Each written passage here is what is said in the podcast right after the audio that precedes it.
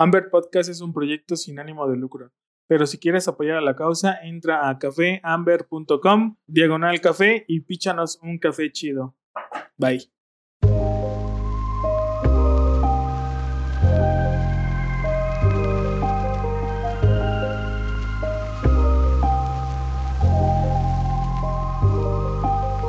Hola, ¿qué tal? Bienvenidos a un nuevo episodio de Amber Podcast. Muchísimas gracias a los que nos siguen escuchando y el día de hoy tenemos un episodio especial, el último del 2021 y queremos aprovechar para agradecer a cada uno de los invitados que hemos tenido durante todo este año y durante este proyecto que ya tenemos poquito más de 60 episodios. Hemos aprendido muchísimas cosas, hemos empezado a formar nuestro propio criterio, hay muchas dudas todavía que tenemos y pues muchísimos invitados que tenemos también ahí ya listos para el siguiente año. Así que agradecer a cada uno de los invitados que estuvo por acá, regalándonos eh, pues algunas horas quizá de su tiempo, minutos de su, tiempo, lo cual nosotros valoramos mucho y que pues todas estas experiencias que nos han comentado, consejos, entre otras cosas, pues también haya sido eh, de beneficio para quien nos escucha en este momento. Así que pues a, muchísimas gracias también a toda la bandita que se ha suscrito en redes sociales, que ha compartido, que nos ha escrito, que nos ha mandado ahí un cafecito para la banda. Eh, la verdad es que estamos muy contentos, muy agradecidos y pues queremos que este proyecto continúe. Ya tenemos nuevos planes para el próximo año, para 2022. Así que estate atento de aquí de, de los episodios que seguiremos publicando. Y también de nuestras redes sociales. Nos vas a encontrar como arroba café amber en todas las redes sociales. Así que este, por ahí estamos publicando. Y bueno, en este episodio eh, estamos o queremos compartirles algunos extractos de las conversaciones que tuvimos en este año y también algunos audios de, de algunas, algunos invitados y también colaboradores, inclusive pues parte de la comunidad de Amber que, que nos ha mandado ahí un, un pequeño mensaje que queremos compartir con ustedes con cada uno de los que nos está escuchando el día de hoy. Así que sin más, aquí los audios. Pues bueno, que el café siempre tiene mucho que ofrecernos y podemos también ofrecerle un montón a, cafecito ¿no? de nuestra parte. El brindarle eh, nuestro tiempo y atención siempre lo va a agradecer y nos va a retribuir con buenas cosas, ¿no? Eh, nunca se queden con la duda de algo, siempre pregúntenlo por más eh, bobo o estúpido que parezca, es peor quedarse con esa duda. el café es mi vida, o sea, significa, significa, no te puedo decir que toda mi vida, mi familia es una gran parte de esta pasión y de esa y de, y de ese equilibrio, ¿no? Pero, pero sí, o sea, eh, para mí no es solo un juego, no es solo un negocio, es algo más. Cada día llego a la mañana a la oficina y antes de que me empiecen a bombardear toda la cantidad de, de, pendientes, me voy a mi laboratorio, es mi lugar sagrado. Entonces, mm. intento llegar al laboratorio con una taza de café. Cuando llego, espacio.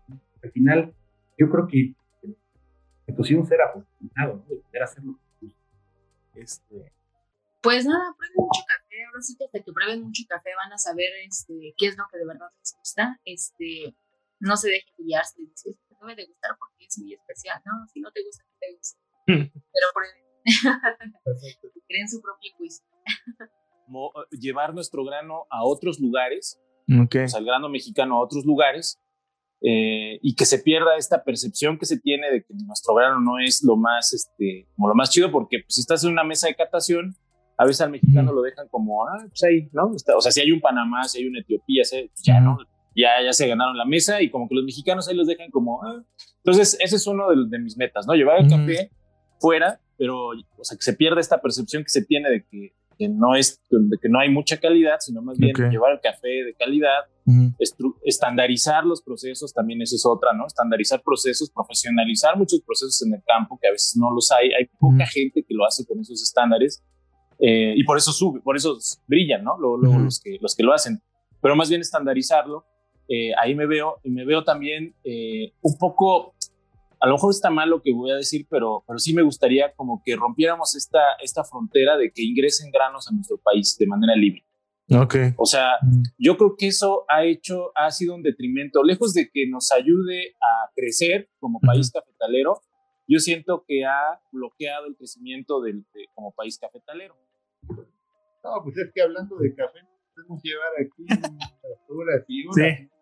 Sí. Somos bastante apasionados, pero pues no, creo que ya, miren, de mi vivencia, eh, a grandes rasgos, ahí nos conocieron un poquito, el proyecto que tenemos, y bueno, más que nada ese agradecimiento, ¿no? Por habernos invitado, y lo que más nos gusta es mostrar nuestro trabajo, porque nosotros, no, no, yo no busco nada más mi bien, ¿no? De nosotros dependen las familias de nuestros colaboradores y y bueno, la finca está rodeando una comunidad rural y bueno, en época de cosecha este, esta gente se ve beneficiada. Ahora que hubo pandemia, bueno, fue como, como un bálsamo, ¿no? Eh, para ellos, porque pues, mucha gente de ahí sale a trabajar a otros lados, se dedica a la albañilería y todo, había, mm. Económicamente estaba detenido, entonces cosecha les, cosecha les resultó como, una bocanada de oxígeno, ¿no? En tiempos difíciles y este, entonces más que nada, más que a nosotros, bueno, hacen que nosotros podamos ser de bendición para otras personas. Entonces, por eso nos agrada conocer nuestro trabajo, que nos sigan en redes. Este, para el café hay pues para todo. La, banda del café, pues que se relaje un poco. a mí me gusta decirle a, de algunos años platicando, dice que, y usamos ese término, la policía del café no existe. O sea, como que relájense un poco este, y tomen en cuenta que el productor, si el productor se estuviera realmente empoderado, eh, las cosas serían mejores para todos en el, en el consumo del café. Si a todos nos va a beneficiar tener un productor poderoso, empoderado, que sepa lo que está haciendo, que tome sus propias decisiones. Eh, hay que hacer una aproximación diferente. El proceso, todo eso es importante, es súper importante. Hay todo un mundo ahí, es, es, es increíble. Eh, la preparación, todo es importante. Todos en esta cadena somos importantes, eh, pero hay que un poco ecualizar las cosas, ¿no? Eh, la calidad no se crea en el proceso, tampoco se crea en el tueste, tampoco se crea en la preparación que crea en el campo y conforme tú te vas aproximando al resultado final, tus dos opciones se van reduciendo, tu margen de error se va reduciendo a solamente dos opciones. O expresas lo que realmente había ahí desde el origen y lo que idealmente el productor quiso evocar, porque hay que pensarlo también así, eh, o lo echas a perder. Esa es tu otra opción. Son esas dos opciones y, pues nada, pues a disfrutar y a compartir los cafés y otras cosas también. No todo el mundo es café. Eso, también. hay que clavarse a estudiar, hay que estudiar mucho, pero también hay que disfrutarlo y disfrutar. Suena feo, es la realidad y muchas veces queremos evitarla, porque no queremos como país productor a veces esta frialdad, ¿no? Pero siendo honestos, ¿para qué compites? Bueno, compito buscando posicionar el producto de mi país en las competencias nacionales buscando posicionar tal vez el producto de mi región o de el productor que es mi amigo y con el que genera una relación. Y eso no va a suceder si no obtienes puntos, ¿no? O sea, al final, yo, yo se le he dicho a muchos, muchos competidores que, he entrenado, ¿no? Pues sí, muy, y se los digo desde mi experiencia, yo la, la regué muchas veces. Les digo, muy, muy bonita tu idea, muy arriesgada, y créeme, amigo, si no eres capaz de ejecutarla, nadie te va a entender tu idea y tu idea se va a desperdiciar.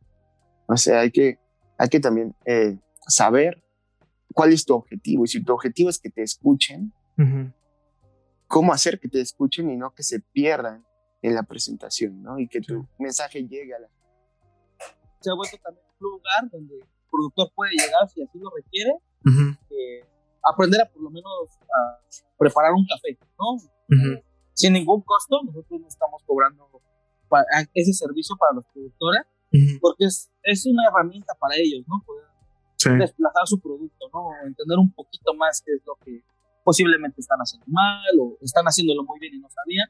Entonces también se ha vuelto un espacio eh, abierto para las personas. Incluso Kevin, que es uno de los productores con de Hipólito, eh, pues estamos trabajando con él, ¿no? Porque también otro fenómeno social que me di cuenta a raíz de esto es que los hijos de los productores ya no quieren pues, hacer café, ¿no? Porque es muy mal pagado, el trabajo, estar lidiando.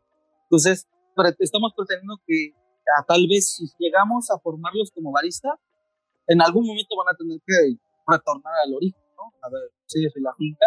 Y a lo mejor de esa manera, pues, no perder el conocimiento que se adquiere en el cultivo. Tenemos que, que, empezar a ser más empáticos y, y ayudarnos entre todos. Y me, encantaría, claro, que las mujeres nos apoyaran más y pues abrir un poquito más ese círculo, porque no somos competencia, o sea, somos un equipo y tenemos que entender que esto es más allá de, de pobreza y dinero y el negocio, somos un mismo gremio y si no nos apoyamos entre nosotros, nadie más va a venir. Un grito de guerra es como, incluso pensamos que desobedientes puede llegar a ser como una bandera, ¿no? De eso que siempre has querido hacer y que te da miedo hacer, ¿no? O que, o que no haces por distintos motivos, o sea, es justo, ¿no? Como empoderarte uno de, las, de los objetivos que tenemos en, el café es inspirar a las personas a crear, ¿no? Y a crear qué? Lo que tú quieras, a crear un, un buen diseño, incluso pensando en todas las, disciplinas, no solamente crear. Importante que también los tostadores este, aprendamos mucho del origen de cómo se procesa, porque eso también les genera, eh, eh, digamos, la trazabilidad eh, en términos de entendimiento y conocimiento de cómo enfrentar un mejor tuesta a ese grado. Entonces, yo creo que pues, lo importante sería participar en aprender de los procesos, porque eso les genera mayor conocimiento, repito, para el tostado. Y al final, eh, lo que yo también busco a través del consejo es crear una comunidad. Cuando a mí alguien me pregunta, oye, en, en México, ¿quién es tu competidor? Le digo, en México yo no tengo ningún competidor. Mis competidores en realidad están en Costa Rica, están en Etiopía, están en Guatemala, contra ellos. En México tenemos que tener una comunidad y ayudarnos a otros. Yo quisiera agregar que uh, yo le tengo un cariño muy especial a México. Eh, tengo muchos amigos baristas y profesionales del café en México y creo que México tiene un potencial gigantesco, no digo gigantesco a nivel mundial eh, con las cosas que puede lograr. Creo que tiene la materia prima más importante, que es la materia, o sea, el humano.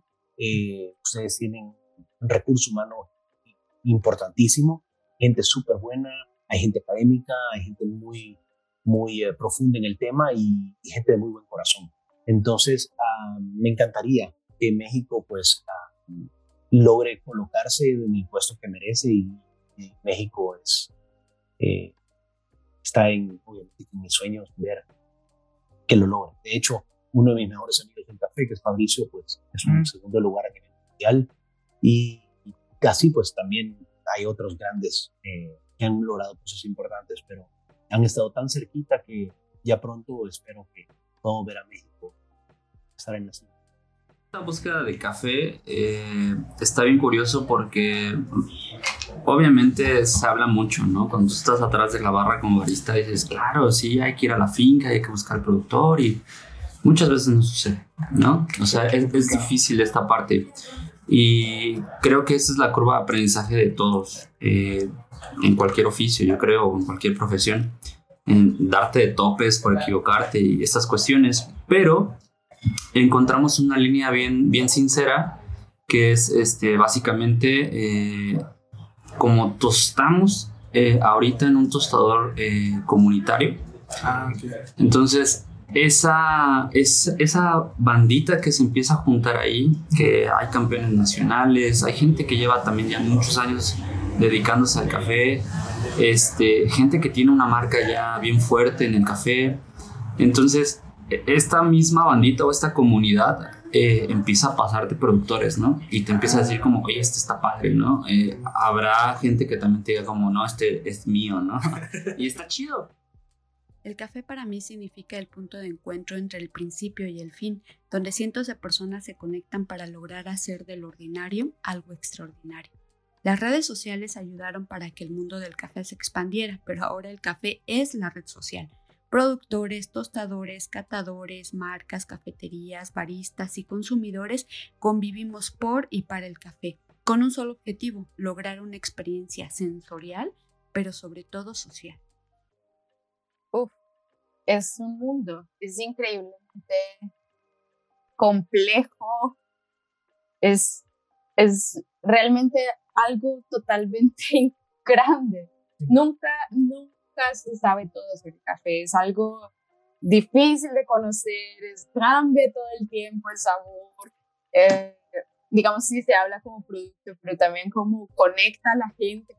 La gente no puede vivir si no toma café, no puede estar despierto no se puede concentrar, digamos que es, es algo maravilloso, o sea, es un producto increíble que, que nos da, digamos, nuestro trabajo, pero que es una forma de vida para muchos.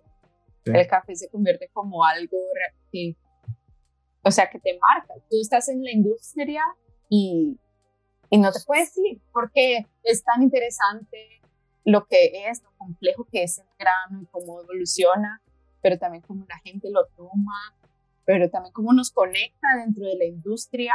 Eso, eso es algo que yo no sé si existe en otras industrias, pero es muy, muy interesante cómo puede unir a gente y puede ser algo tan complejo y tan rico. Lo primero que realmente estamos aquí en este mundo para aprender continuamente y no solo de café. Okay. Eh, eh, siento que el hecho de tener un negocio me hace crecer también mucho a nivel personal y eso es algo que no me lo esperaba. Y esto es por un lado frustrante pero también bonito porque puedes crecer realmente como persona porque te ves en situaciones que no, normalmente no estás. Entonces uh, aprendes de esto. Este yo creo que es lo, sí, lo primero. Y lo segundo para los aficionados que están escuchando y quieren empezar eh, por supuesto, les invito a, leer el libro Al grano, mi libro que uh, sí, está también disponible en México. Y si alguien quiere hacer algo digital, que creo que es interesante, que pueden empezar con nuestro curso que se llama uh, divino.café. Ahí pueden entrar y es un curso sí, corto para aficionados que, que, antes has mencionado, ¿no? Cómo preparar un café extraordinario con lo que ya tienes creo que muchas cosas y una de ellas eh, pues no puedo empezar sin, sin el café. Creo que hace que me conecte hacia el mundo exterior, que se despierta en todos mis sentidos, como que me fluyen más las ideas y la creatividad un poco. Em, también creo que significa el, el compartir con personas especiales, con la familia, con los amigos. Eh, qué compartes a través del café, ¿no? Eh, yo he compartido ideas, frustraciones, miedos, eh, amores, conocimiento y que lo hacen más especial. Creo que para mí eso es lo que significaría el café.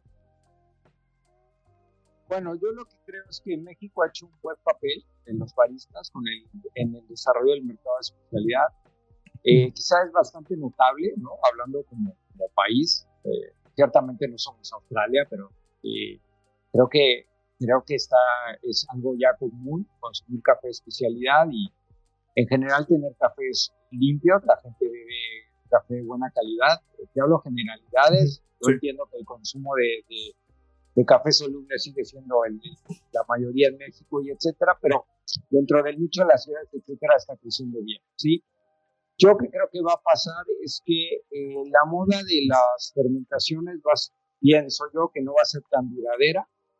Eh, hay cosas muy interesantes, cafés muy afrutados, pero estamos entrando en, algo que quizá haya que evaluar con cuidado. Primero es que son cafés especiales. Segundo, cuesta mucho dinero y trabajo hacerlos. Y tercero, está del lado de los consumidores. A mí me gustan estos cafés, pero no los bebo todo el día. Definitivamente no es un café para beber todo el día. definitivamente no es un café que pueda hacer mucho volumen de, consumo para una cafetería, así como algo exótico, pero no, no como para centrarse en este tipo de, cafés.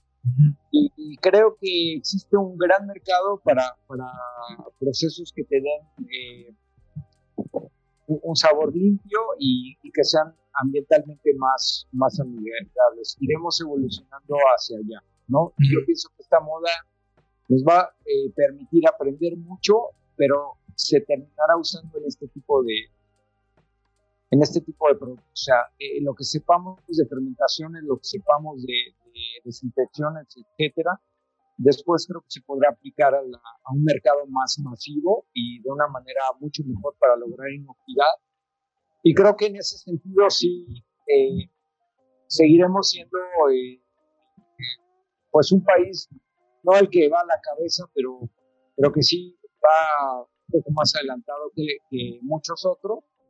Y espero que los baristas también entiendan y ayuden a desarrollar este concepto en el cual sí tenemos una ventaja hoy por hoy, que es estos cafés bajo sombra, eh, este manejo sostenible que también la SCA cada vez está tratando de impulsar más y creo que nosotros ya tenemos la mesa puesta en, en para mí el café es la pila que necesito todos los días, es la bebida ideal para una buena sobremesa y el pretexto ideal para reunirme con amigos y tener una muy buena plática. Deseando que este año para ustedes sea un nuevo comienzo, una gran oportunidad de expandirse, de encontrarse, de realizarse y de hacer realidad todo lo que ustedes se han propuesto. Para nosotros el café es simplemente nuestra forma de vida, nuestra razón de ser, nuestro pretexto para reinventarnos cada vez y seguir probando y encontrando sabores. Pues el café somos personas. Yo lo pensaría así. Es, eso es algo que últimamente creo que ha manifestado bien los aprendizajes de los últimos años como, como marca, como persona. Es que todo, todo en el café lo que está detrás somos personas, desde el origen, desde el proceso, desde el que tú estás, desde que distribuye, desde el barista que está en la barra platicando contigo, penas, escucha, o sea, todo, todos son personas. Entonces, para mí eso es importante, no perder de vista que el café somos personas y tiene que ser para las personas.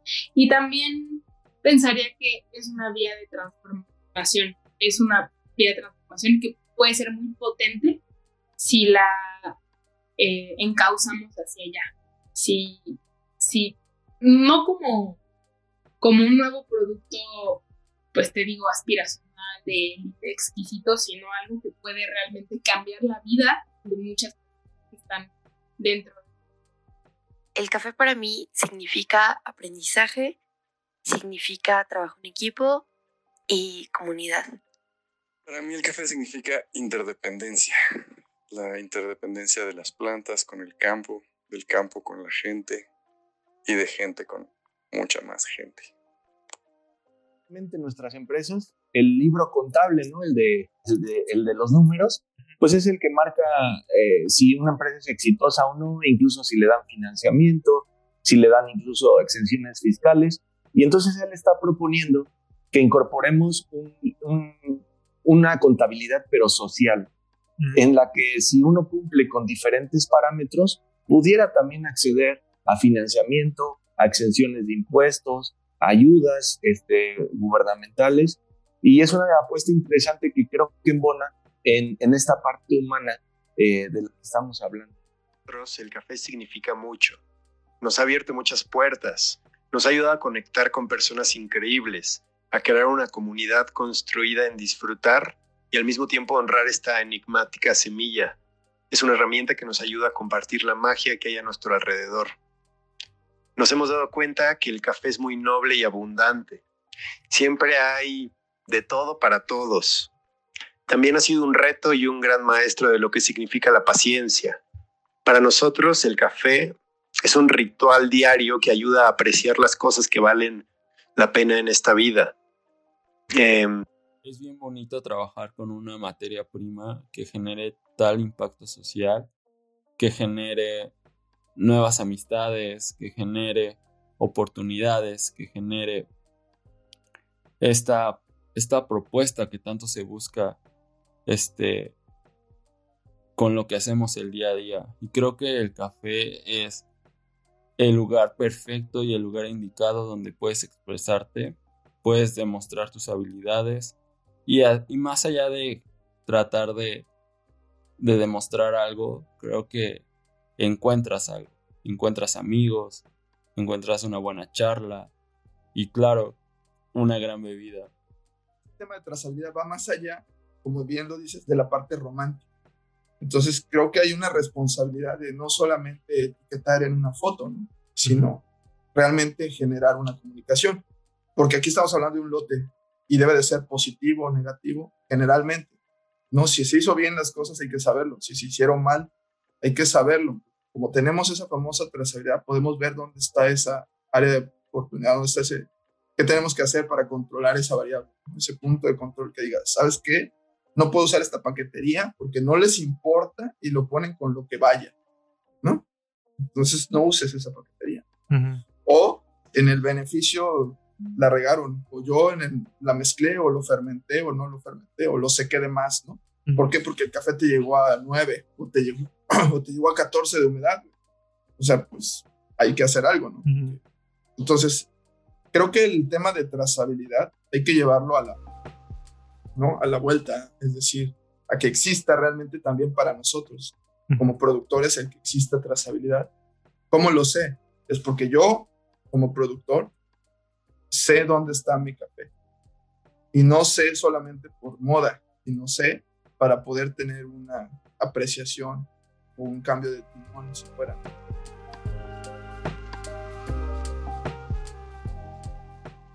Y bueno, eso es todo en este episodio. Es un episodio diferente, pero espero que les haya gustado. Eh, recordar un poco de estas conversaciones que tuvimos con nuestros invitados, algunos consejos, enseñanzas, experiencias que ellos han tenido. Así que pues espero que les haya gustado y muchas gracias nuevamente a ustedes porque nos brindan ahí un espacio de su tiempo, ya sea que estén, pues muchos lo escuchan en la barra, sabemos que tenemos ahí algunos amigos que están en la barra escuchando este podcast. Así que un fuerte saludo, un fuerte abrazo en estas fechas. Esperemos que la pasen súper chido. Y si el creador nos presta vida, nos vemos en enero 2022. Ahí yo creo que vamos a estar publicando a mediados del mes. Queremos hacerlo semanalmente como lo hemos tratado de hacer. A veces por el jale se nos complica un poquito, pero pues nuestra intención es eso, que podamos continuar con este proyecto. También si te quieres sumar, si quieres eh, y también recomendarnos a alguien, mándanos un mensajito ahí en nuestras redes sociales.